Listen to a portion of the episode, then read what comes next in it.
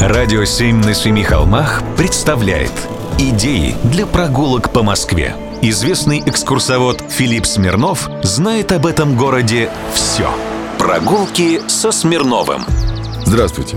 В 1866 году знаменитый художник Василий Перов написал не менее знаменитую свою картину «Тройка». Вы помните ее сюжет?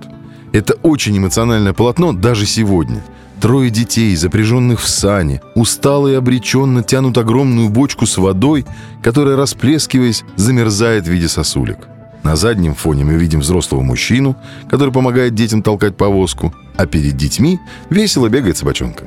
Историки искусства давно определили место, которое на этой картине изображено. Это Москва, Рождественский бульвар у стен Рождественского монастыря. Как можно прочитать об этой картине, Перов долго не мог найти персонажа для центрального размещения. Однажды на улице он приметил случайного мальчика, гуляющего со своей матерью. Художник долго уговаривал ее разрешить написать портрет ее сына. когда она дала согласие, Василий Перов узнал, что мальчика тоже зовут Васей, как и его. И что этот мальчик – последняя надежда и радость вдовы, похоронившей своих других детей.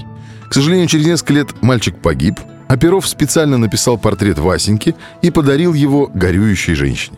Но вот другое обстоятельство всегда было для меня на этой картине загадкой. Откуда дети тащат воду и почему в горку? Объясню. Из реки Неглинной воду не пили. Мытищинский водопровод с 1780-х годов проходил по гребню Сретенского холма, и на пути его следования было несколько водоразборных фонтанов, откуда водовозы и доставляли воду в дома москвичей. Один из них в начале улицы Сретенка, другой на Лубянской площади, третий на Театральной. И все это недалеко от тех мест, которые изображены на картине. А движение тогда еще не было на бульваре односторонним. Зачем мальчикам понадобилось в самую крутую горку в Москве тащить воду, я не знаю.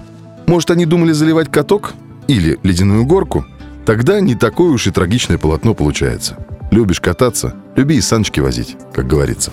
Прогулки со Смирновым. Читайте на сайте radio7.ru. Слушайте каждые пятницу, субботу и воскресенье в эфире «Радио 7» на Семи холмах.